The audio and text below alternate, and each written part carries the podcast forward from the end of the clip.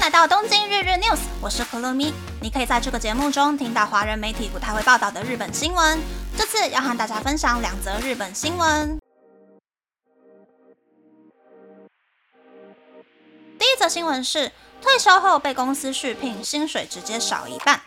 两名曾经在名古屋自动车学校任教的正社员退休之后，以一年一聘的方式再度被公司雇佣。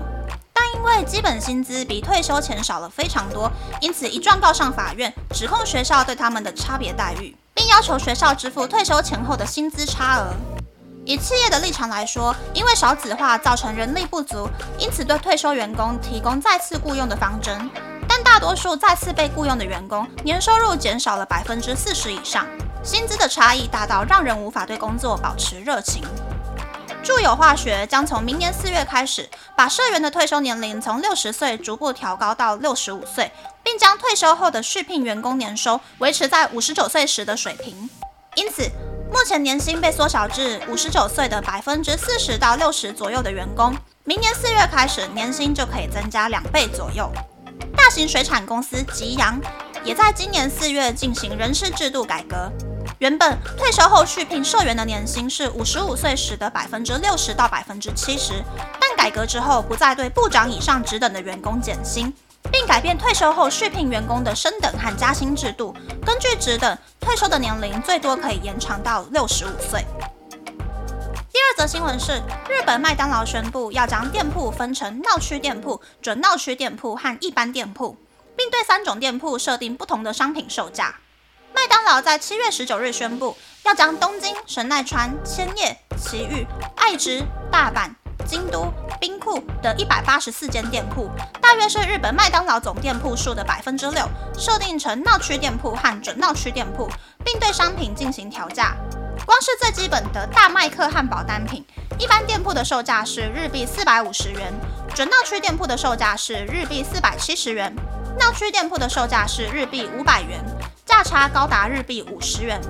而以距离来说，东京的 JR 中野车站附近的中野南口店是闹区店，距离车站九百公尺远的新中野店是准闹区店，距离车站两公里的新高原寺店是一般店铺。涨价的原因是因为闹区的店铺租金含店员的人事费用比较高，因此麦当劳采取了新的售价制度。以经济的考量来说，这个想法虽然非常好，但就是不知道消费者是否能够接受得了。以上是这次和大家分享的两则新闻。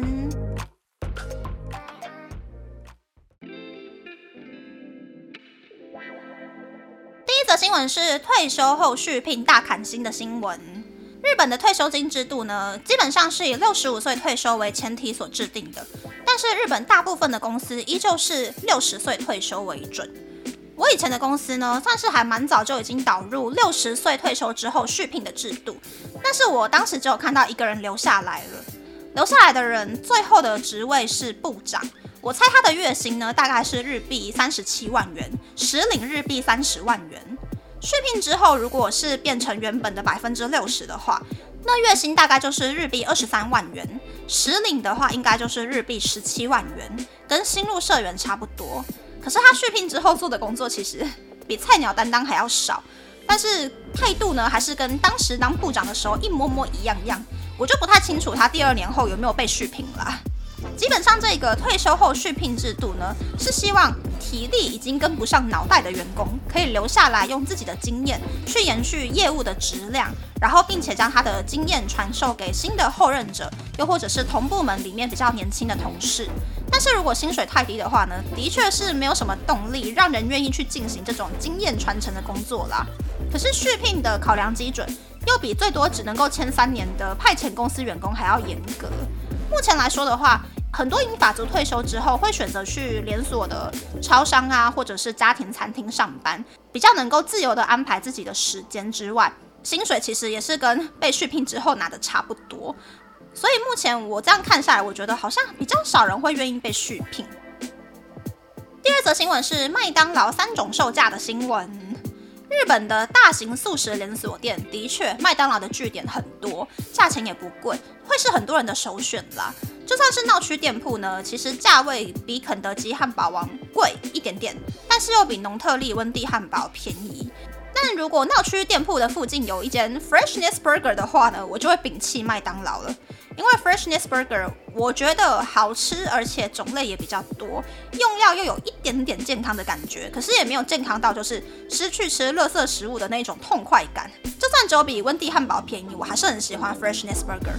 真的觉得，如果大家有机会来日本吃素食的话，可以去试试看汉堡王、农特利还有 Freshness Burger。肯德基的话，以我的口味来说，我觉得吃起来比台湾还要咸，有一点点太过重咸了。那温蒂汉堡的话呢，我会比较建议大家点意大利面或者是饮料。想要吃健康但是又有饱足感的人呢，可以去试试三味，因为的确是又健康又便宜又有饱足感。那摩斯汉堡的话呢？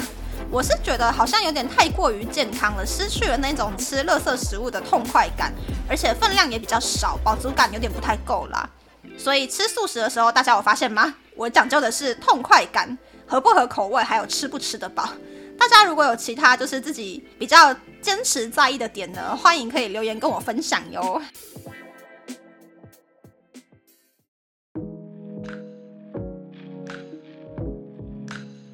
和大家分享，在刚刚写稿的时候呢，YouTube 一口气出现了三个我想要看的直播或者是首播影片。我刚刚优先看的是韩国二点五次元 idol Play 的直播了，因为 Play 的直播呢，在我的印象之中，每一集都很搞笑。那录完音之后呢，我比较打算先看的是 ZOZO 的灵异事件爆多、超级恐怖的两间废弃摩铁探险影片。我觉得晚上脑袋有一点点爱困的时尊，看这种。可怕的影片呢，比较不会记住那么多小细节。